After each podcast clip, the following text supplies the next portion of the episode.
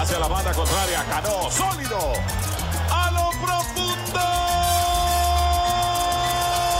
Y no, no, no. Díganle que pelota. Bienvenidos a un nuevo episodio de Home Play Talk. Desde aquí, como de costumbre, les saluda Ricardo París en compañía de Carlos Collantes. Este episodio, pues tenemos un invitado especial. Él es Eduardo Peroso, uno de los grandes amigos de Carlos. Y bueno, él nos trae una historia bastante interesante que creo que yo nunca había escuchado un testimonio como el de él. Así que bueno, bastante emocionado de tenerlo aquí. Pero bueno, primero quiero saludarte, Carlos. ¿Cómo estás, chamo? Hola Ricardo, pues sí, muy contento también con este nuevo episodio que estamos aquí trayendo, con este invitado especial, un gran amigo, como un, hermano, aunque él me dice que soy su padre, así que es como mi hijo también. y bueno, aquí se los queremos presentar a Eduardo Peroso. ¿Qué tal Eduardo? ¿Cómo estás? Bueno, todo fino, gracias por, por la invitación aquí para este programa. Que, eh, bueno, Carlos me había dicho hace tiempo que, que me iba a invitar algún día, entonces, bueno, estoy feliz de estar aquí con ustedes. Muchas gracias por la entrevista y, bueno, vamos a darle guaya, vamos a hablar de béisbol, que es lo que nos gusta a todos. Así es, así es. Hablar de béisbol, que es lo que más nos gusta, como dice Eduardo. Bueno, Eduardo, cuéntanos sobre tu infancia, dónde naciste, dónde te criaste. Bueno, yo nací aquí en Barquisimeto, donde vivo, estaba Lara, Venezuela, y bueno, me crié aquí mismo, aquí en una organización arcoíris donde he vivido toda mi vida. Como yo creo que son todos los niños, como fueron ustedes dos, y como todos los niños venezolanos en su época, pues, jugando todo, jugando de béisbol, fútbol, básquet, pelotique tepe, pelotique media. Yo creo que, bueno, yo creo que el 95% más, más es un niño deportista, pues. Claro, no, sí, así somos todos, de verdad que es imposible no criarse en el país de nosotros y en cualquier país en, en Latinoamérica, pues, y, y, no ser amante de, de los deportes. Y, y, bueno, aquí, pues, aprendiendo de tu historia, sabemos que, que, tú fuiste un gran jugador de béisbol cuando eras un niño. Cuéntanos esa experiencia, dónde jugabas, cuándo empezaste a jugar béisbol y todo eso. Yo comencé, cuando yo comencé fue algo como traumático para mí porque yo era un niño muy llorón. Yo lloraba por todo, por todo. Entonces, yo recuerdo que cuando tenía como cinco años, eh, mi hermano Juan Miguel, que casualmente vivía allá cerca de Ricardo, él me llevó para una práctica en las pequeñas ligas cardenales y yo creo que no duré ni una semana porque ya llegaba primero y me ponía a llorar. Eh, salió a cubrir y lloraba. Entonces, bueno, no fui más, pues. Hasta que cumplí como siete, yo creo que antes que cumplieron siete años, le dije a mi papá, epa, no, entonces ahorita sí en serio que voy a jugar, pues. Entonces mi papá, bueno, pero si volvés a llorar no vas a volver a irme. Y ah, claro que yo no voy a llorar, le dije yo. Y bueno, me fui para allá, nos fuimos para allá por pequeñas días cargando otra vez, me inscribieron. Y bueno, ahí comenzó todo. De verdad, este, comencé a jugar y como, como me decían eh, mis hermanos, los amigos de mi hermano, que son todos viejos, me decían que yo era un, o sea, que cuando estaba pequeño lanzaba pelota muy duro, que no me daba miedo, que las agarraba todas. Y cuando comencé a jugar organizadamente, así, pues, o sea, jugué mi primer campeonato, fui con estadal de una vez, o sea, no tenía ni siquiera dos meses jugando en Cardenales y ya me llamaron con estadal. Que después del estadal me llamaron para la selección de Lara, fuimos para un zonal donde quedamos campeones en el Caribe y después fuimos a jugar el Tuy, a jugar el Nacional y de ahí de verdad no me acuerdo casi nada de lo que pasó, pero yo sé que nos fue bien, pero no quedamos campeones. Está bien, bueno, entonces tú nos dices que con muy poco tiempo de haber comenzado a jugar, ya estuviste yendo a campeonatos así importantes, ¿no? ¿Y quién te motivó a continuar por ese camino de seguir adelante en el béisbol? ¿Tú sientes jugar alguien especial? ¿Fue toda tu familia? ¿Tú qué dirías? Además de mi papá y mi mamá, que eran los que me llevaban para todos lados, para todos los juegos y todos los campeonatos, como yo les dije, era una niña llorón, entonces yo no fue que dejé de llorar, fue que lloré menos. Entonces, eh, yo creo que fueron mis hermanos, mis dos hermanos que, ellos me decían, eh, Chamo, tú tienes que ser grande liga, Chamo, tú tienes que firmar, Chamo, tú eres el que no va a, a de trabajar, tú eres el que no va a mantener. Entonces, yo creo que aparte de esas cosas que yo me decía, a mí me encantaba jugar, no me, no me gustaba practicar, pero me encantaba ya jugar. Entonces, eh, fueron ellos, entre ellos dos, mis dos hermanos y mi papá Wow, bastante interesante, claro que sí. La familia juega un factor fundamental siempre pues en el desarrollo de nosotros y pues es importante cómo nos apoyan siempre en nuestras pasiones, ¿no? Ahora, Eduardo, pues queríamos que nos comentaras pues esa gran experiencia que tú tuviste yendo a la Serie Mundial de Pequeñas Ligas aquí en Estados Unidos. Esa Eh, tú asististe a la, a la Serie Mundial que fue en el año 2006 y, y bueno, necesitamos que, que, nos eches todo ese cuento, chamo, así desde el principio, o sea, ¿cuándo se dieron cuenta que habían clasificado? ¿Cómo fue esa planificación de ese viaje? O sea, ¿qué sentiste tú, esa emoción? O sea, cuéntanos todo eso, chamo. Bueno, este, como tú lo dijiste, fue en el 2006, ¿verdad? Yo de verdad ahorita actualmente, eso como, como, como todo, pues lo van cambiando. No sé cómo es ahorita, cómo lo organizan, cómo es la planificación de todo, ahorita no sé, pero nosotros tuvimos que hacer como que varias ventanas, como lo llaman ahorita, de clasificación para poder llegar a, al mundial, pues. En el 2006, como te digo, ahorita no sé, pero en el 2006, en las pequeñas ligas lo integraban los estados Falcón, eh, Aragua, Carabobo, Lara, Yaracuy y Zulia, ¿verdad? Eh, en Lara solamente existíamos nosotros como Cardenales, que pertenecían al sistema de pequeñas ligas. Pero nuestros equipos de pequeñas ligas eran una selección que agarraban, o sea, ellos seleccionaban a tres técnicos, a tres coaches, y ellos se encargaban de una selección que iban a ser de solamente los jugadores que jugaran en el campeonato interno de Cardenales. O sea, había muchos equipos y de ahí agarraban ellos el, la selección para ir a competir. ¿ves? Entonces, cosas que no pasaban en Paraguay, cosas que no pasaban en, Aragua, en ni en Zulia, en Yaracuy, que ellos sí tenían muchos equipos, porque siempre que nosotros íbamos para estos estados, teníamos que jugar contra varios equipos de ellos. Nosotros comenzamos, bueno, de verdad no recuerdo muy bien cómo fue el proceso de la selección de nuestro equipo, yo, tenía 12 años y de verdad no, no me acuerdo muy bien de eso, pero bueno, cuando el equipo estuvo formado, o sea, cuando estuvo ya completo, completo eh, nuestro primer viaje fue a Paraguaná, Falcón. Jugamos contra la selección de Paraguaná, ellos hicieron una selección. Entonces, yo creo que eso era como una característica de nosotros. En casi todos los campeonatos nacionales que yo fui era perder el primer juego. Nosotros perdimos el primer juego contra Paraguaná de Yacín. Entonces, como era un solo juego, oh, mentira, disculpen, como era un solo equipo, era la serie, era un formato de 3 para 2, pero mejor de 3. Entonces, salimos el día siguiente, le ganamos creo que fue 9 a 3, 9 a 2, algo así, y le ganamos la final ya 13 a 4, 13 a 4. ya ahí le dimos palo a esa gente y, quedamos campeones. O sea, me acuerdo completamente que en este juego eh, eh, le dimos la vuelta a la batería en el primer inning y yo batí un honrón y un triple en el primer inning. Y después batí la escalera en este juego. Entonces, eso, es algo que, que yo no me acuerdo de muchas cosas que pasaron en este juego, pero eso sí me quedó marcado, pues, porque batí la escalera y de verdad la creo que la batí dos veces en mi vida no.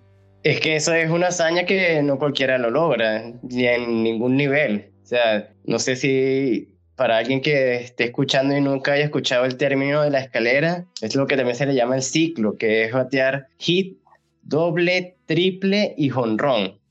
O sea que no es nada fácil. Sí, o sea, y, y un campeonato, pero tú lo puedes, o sea, yo, por eso me quedó marcado, porque puede haber sido que yo lo haya batido un, en un campeonato normal, o sea, en lo que jugábamos todos los fines de semana, pero un nacional como tal, por eso me quedó así marcado a mí.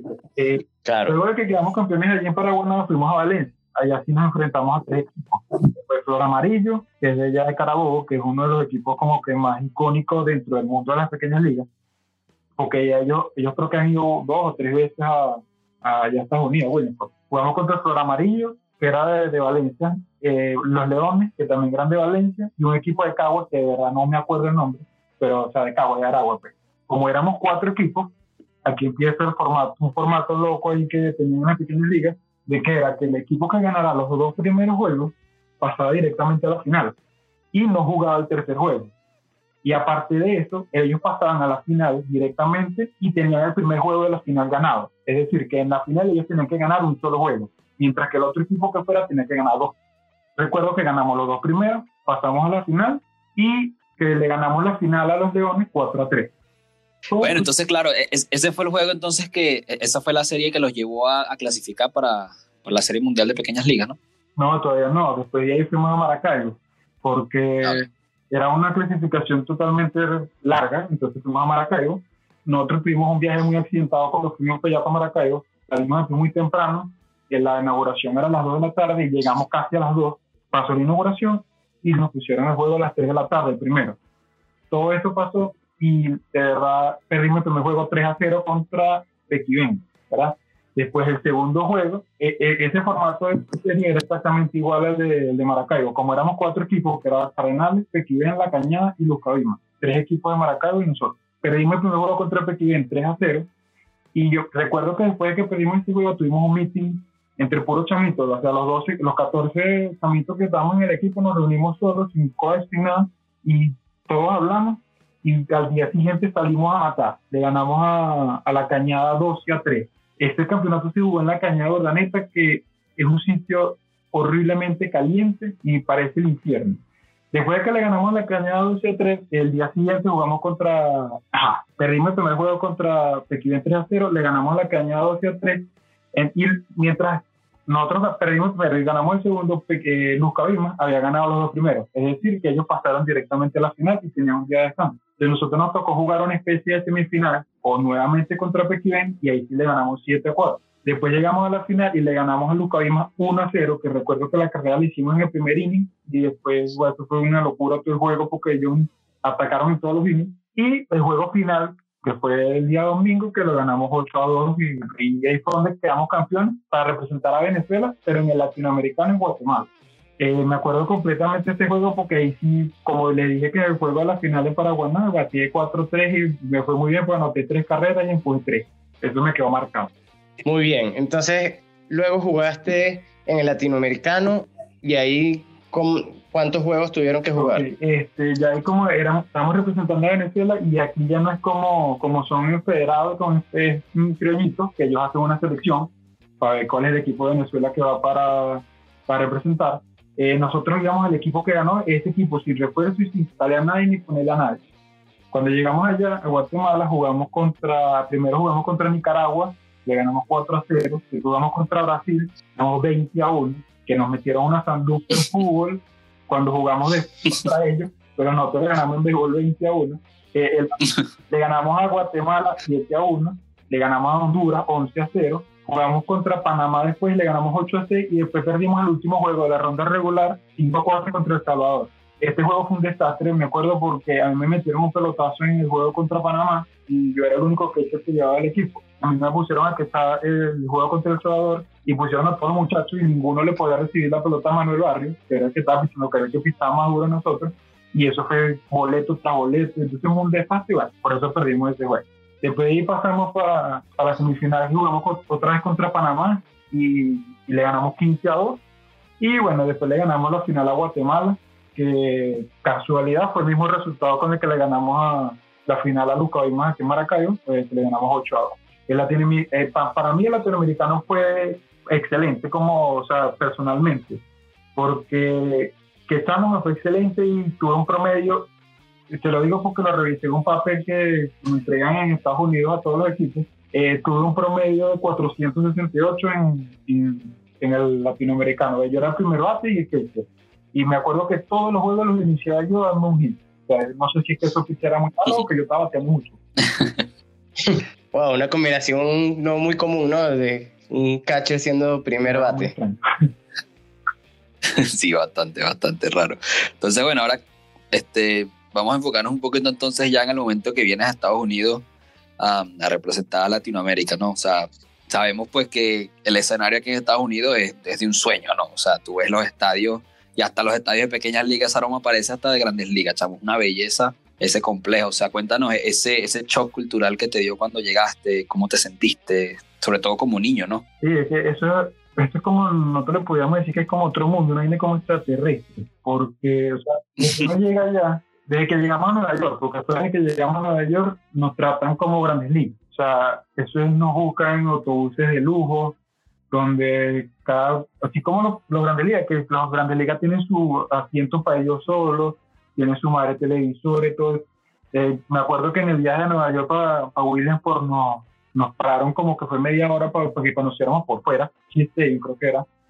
Eh, cuando llegamos a Williamsport, nada, eso sí era una locura. desde que uno se bajaba, desde que nos bajamos en el autobús cuando llegamos a las 5 de la mañana, eso era fotos, eso era la gente pidiendo autógrafos a uno, eso era, eh, fuimos para allá, nos, fuimos, nos vestimos, nos comimos, comimos nos, bañamos y salimos porque teníamos entrevistas con la gente de ESPN, con la gente de Fox haciendo comerciales, grabando. Eh, no sé si recuerdan que antes de cada juego de, las pequeñas ligas siempre pasan el line, no, pero hablaba por uno mismo.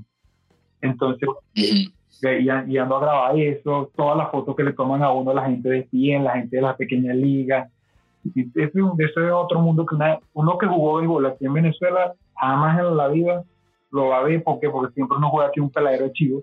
Yo tú vas allá juegas en esos detalles con esta gente con esta locura que es allá no eso, eso es un otro mundo otro mundo.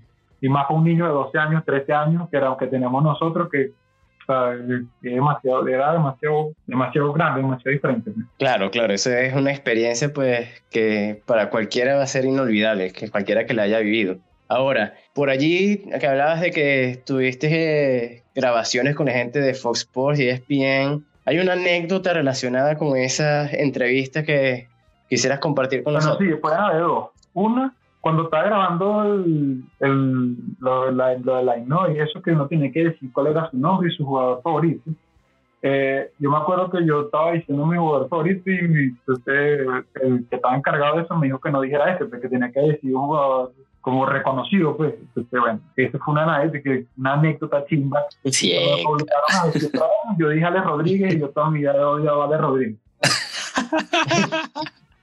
¿Pero a quién habías dicho a Story, que siempre había dicho Story Story, y me dijeron, no, no puedes decir Story Story, tienes que decir a alguien más reconocido que no sé qué, y como todos los muchachos habían dicho Ale Rodríguez, yo dije, no, este Ale Rodríguez. No, hombre. Puro me ocurrió eh, decir que si eh, Miguel Cabrera o Abreu, no se me ocurrió ninguno de ellos, se me ocurrió Ale Rodríguez porque los muchachos lo habían dicho, ya, lo dije ya.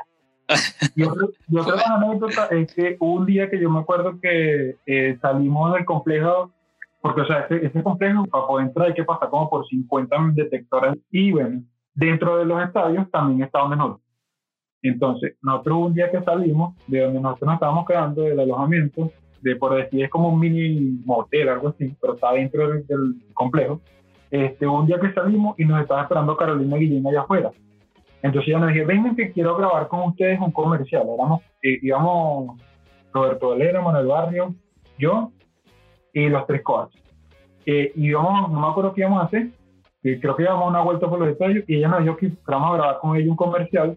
Y el comercial era, yo no sé si ustedes han visto cómo se lanzan con, con cartones atrás del, del Limit Stadium allá en Michigan. Eso lo pasan en todas las transmisiones de ellos Sí, sí, Entonces nosotros grabamos un comercial para el de Estados Unidos con ella lanzándonos de ahí de, de la montaña esta que está Qué fina. Pur, puro caché, pues, con Caro Villegas ahí. No es tan conocida, pero igualito, pues. Qué bueno, qué bueno. ¿Qué tal te fue en la serie? Coméntanos qué logros tuviste, que tú recuerdas a nivel de personal en el béisbol y alguna eh, decepción que hayas tenido. Bueno, en lo personal, para mí la serie fue mala. ¿Por qué? Porque este, caí en un eslón que nadie quiere caer en el momento que es más importante. ¿ves? Eh, yo de 11 turnos me eché 6 ponches, pero ofensivamente, defensivamente sí me voy por lo alto porque que no quede mejor que cierre el campeonato porque me ganó el, el de México porque tenía 9 innings más que yo. Porque ellos nos eliminaron a nosotros, entonces jugaron un juego más y bueno, estos juegos, este, los innings más que jugaron, eso fue lo que me hizo perder, pues, pero iba a quedar mejor que eso de la liga. Otra cosa, bueno, otra anécdota que tengo de, allá fue eh, que me pegaron pelotazo en la boca el juego contra México. Me acuerdo que era palo y palo que nos estaban echando. Ya el manager Domingo Alfonso no sabía qué pitcher ponía porque a todos le daban un ron. Y entonces puso a uno de los pitchers que tiraba más curva y cambio nosotros para decir paraban con eso. Y me acuerdo que completico que le pedí un cambio a, a, y no me acuerdo quién estaba bateando, creo que era el cuarto bate de México, y eché un fly al catcher y yo me volteé y cuando me levanté y me quito la careta me mareo, vi negro, vi totalmente negro, no veía nada y lo otro que me acuerdo es la pelota ya en la boca mía. Wow. bueno, ahí se nota claro que en el juego puede pasar cualquier cosa. Sí, sí, es una chimba, pero bueno, igual después me lo compensó el día siguiente porque eso fue, ese sí uno de los recuerdos más, más bonitos y más de que tengo ya de, la, de Serie Mundial, que es que cuando conocí a Tori Hunter, que el día siguiente fue a visitarnos, o sea, se fue a visitarnos a todos, a todos los equipos, pues, y me acuerdo que él me dijo, yo en este momento no sabía hablar nada inglés, pero me acuerdo que estaba el traductor de nosotros cerca, y el eh, Tori Hunter me dice que me había visto el juego y me había visto a mí el día anterior cuando me habían pegado pelotas en la boca yo lo que hice fue reírme, pero igualito, o sea, esos tipos estén viendo a uno, eh, o sea, eso es un recuerdo y una vaina demasiado de pinta, pues, para mí. Claro, no, no, y es, es algo increíble, o sea, de todos modos, tú estás ahí en el escenario más grande para esa edad, por ejemplo, o sea, y que estén saliendo los juegos por ESPN y eso, y aquí la gente le encanta, les fascina eh, ver esos juegos de pequeñas ligas. Entonces, um, yo quería preguntarte, ¿qué te pareció el nivel de béisbol en, en esa serie? O sea, porque hay, había equipos de Japón, de México, eh, bueno, los equipos de Estados Unidos que son muy buenos, estaban equipos de, Canadá, de Curazao, o sea, cuéntanos e, ese nivel que tuviste de béisbol, o sea, ¿era algo que te sorprendió o ya estabas medio acostumbrado? No, no, el nivel es excelente. Para empezar, eh, con los pitchers. ¿Por qué? Porque, o sea, ellos, yo no sé, de verdad, no, yo después de que fui, ni siquiera he visto más los juegos allá.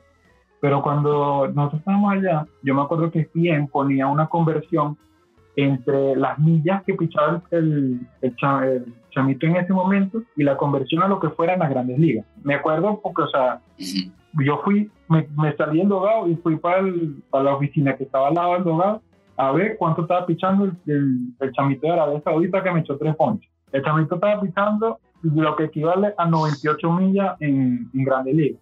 Entonces yo tengo un chamo 12 años pichando esa, pues, picha demasiado duro, demasiado duro y en concreto todos los equipos excelentes.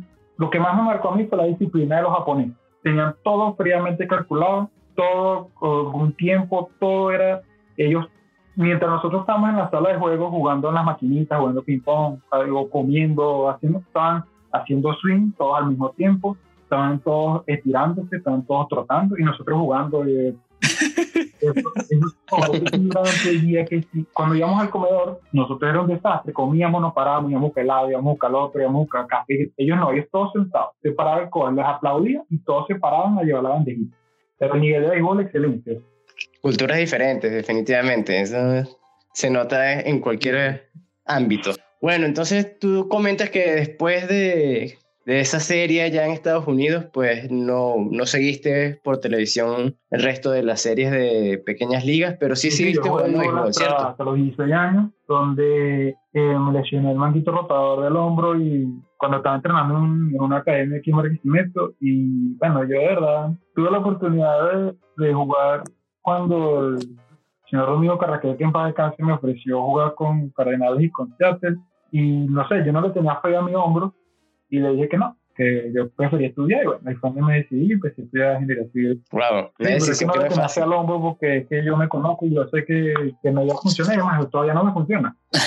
sí, no, no es fácil decidir eso a esa edad sobre todo, pero hay que ser realista también a veces y, y sí, bueno, el cuerpo, el cuerpo a veces te dice que no, así que lamentablemente, pero por lo menos tuviste la oportunidad de, de vivir esa grata experiencia en la Serie Mundial de Pequeñas Ligas y pues por lo que cuentas y todo parece que de verdad fue muy importante para ti y te marcó pues para toda la vida. Este, ahora cuéntanos, ya eres fanático de béisbol, ¿no? ¿Qué, qué equipo le vas no, ahorita? Sin duda, toda mi vida voy a ser fanático de béisbol hasta que me muera y todos los que vengan después mío tienen que ser fanáticos de béisbol también. este, bueno, mi equipo es Cardenales. Cardenales y ya, pues uh, de verdad las grandes ligas no, no es que soy fanático de un equipo, me gusta mucho Boston. Soy, o sea, si me pones a decir quién eres fanático de grandes ligas, soy fanático de los Medias de Boston, pero no es que soy así fanático cortándome la vena por Boston como si soy por Cardenales. Pues. Claro, claro, claro. No, bueno, Cardenales ha estado súper bueno últimamente, ¿no? O sea, estos últimos años de verdad que han, han despertado y bueno, estuvieron cerquita ahorita de ganar contra Caribe, que bueno, pero Caribe tenía una trabuca este Sí, lo que pasa es que también a nivel del de, de campeonato aquí en Venezuela ha bajado mucho y también es Sí, algo muy... sí. O sea, bueno, sí, hay muchos factores que afectan el, el- el campeonato y, y ahorita no viene casi nadie a jugar y, y los entiendo, pero no los entiendo. Entonces, bueno, Sí, claro. Y mira, hablando ya desde tu punto de vista, desde que dejaste el juego, ¿qué es lo que más Lo que más de extraño es la adrenalina de estar en, en el teatro de home, o agarrando un bate y bateando ahí. O sea, me hace mucha falta de verdad la vista que tuve toda la vida desde que jugaba béisbol, o sea, desde los 7 años hasta los 16, con la careta puesta. O sea, eso me hace mucha falta esto, que de pana sí me hace mucha falta y quisiera muchas veces ahorita, eh, los managers antiguos que yo tenía y todos me han dicho que vaya a jugar con ellos en las ligas que salen aquí, en las ligas de AAA, las que le dicen AAA, y a la misma bolivariana también me dijeron que jugar, pero ah, mi hombro no da para eso. pero no, pero de verdad lo que más extraño es, es, es, agacharme en el callejón y mirar el, estadio con la careta puesta. Sí, no, a mí me pasa igual también, que bueno, ya también acabo de terminar mi carrera de, de béisbol universitario aquí, chamo, y de verdad extraño mucho también esa adrenalina, esa, ese amor por el juego, que bueno, esas emociones nada más te las da el béisbol, ¿no? Este, bueno, ahora ya aquí llegando al final de, de la entrevista, Eduardo, pues nada, queremos dejarte este espacio para que pues des un mensaje a todos esos niños, chamo, que hay muchos niños que nos van a estar escuchando, pues, y, y que quizás tengan ese mismo sueño de ir a la Serie Mundial de Pequeñas Ligas, así como lo hiciste tú, o sea, darles un mensaje, pues, de, de motivación y, bueno, todo el sacrificio que deben hacer para llegar a ese nivel. Bueno, este, cuando uno está niño, uno va a jugar siempre porque a uno le gusta, porque eso no te lo va a regalar nadie. O sea, si tú, vas, si, si tú eres una, una persona que te gusta jugar y tú le echas piernas, créeme que te van a tomar en cuenta para este tipo de equipos, este tipo de situaciones que te puedan llegar a, llegar a la pequeña liga, por ejemplo, el mundial de la pequeña liga. Yo, o sea, te lo digo sinceramente, el equipo de nosotros en la pequeña liga no era bueno. Nosotros éramos 14, que en realidad éramos como 7 o 8 quizás nueve. Pero ahí fue mucha suerte también, porque jugamos como un equipo, nos compenetramos como un equipo y yo creo que esa es la, es la principal base de cualquier, eh, como el primer, cualquier campeonato, pues cualquier éxito de cualquier equipo. No es que no, que tengas una superestrella como por ejemplo una grande liga que los Phillies tienen a Bryce Harper y no clasifican nunca. Eh, cosas así, pues no. O sea, si tú te compenetras con el equipo, con tu compañero, y tú le echas pierna y tú le transmites la alegría, la ganas de jugar a todos tus compañeros y todos están compenetrados, todo va a salir, todo va a fluir y van a llegar muy lejos. siempre con ánimo y siempre respetando el campo de igual. Eso es lo que yo siempre he pensado y le he dicho a todo el mundo que, me pregunta algo, le digo, si tú entras a un estadio de béisbol es para respetar, sea lo que sea, sea un juego de broma, sea un juego de, de softball. Yo, yo desde que yo me pongo los ganchos o los tacos y entro a un estadio de béisbol es para respetar, para jugar y para ponerle seriedad. ¿Por qué? Porque para mí eh, hay que respetar eso. Para mí es, algo serio. Pues. Y eso, eso es lo que yo le recomiendo a cualquier persona o a cualquier niño. Siempre respeten el campo de béisbol. ¿Por qué? Porque si no, va, le va a pasar lo contrario. Eso le va, le va a rendir, o sea, en vez de darle fruto, le va a pasar lo contrario. Pues sí, muy bonito lo que comentas de la compenetración. Eso es verdad. Al final es un deporte de equipo y como todo deporte de equipo, pues pide eso, de que todos los participantes se compenetren y pongan su granito de arena. Y por supuesto, pues el respeto al terreno de juego y a la belleza, a la mística que tiene un deporte como el béisbol, pues también es bastante importante.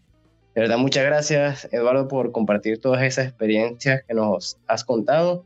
Estamos muy contentos y bueno, esto es tu casa. Completo está siempre dispuesto a recibir a personas que quieran, pues como tú, compartir sus experiencias relacionadas con el béisbol, ya sea desde el punto de vista de que lo hayan jugado o como fanáticos. Gracias por invitarme nuevamente y bueno, igualmente cuentan conmigo si alguna vez vuelven a, a visitarme, bueno, aquí estoy otra vez para hablar y para, para discutirlo de buena manera.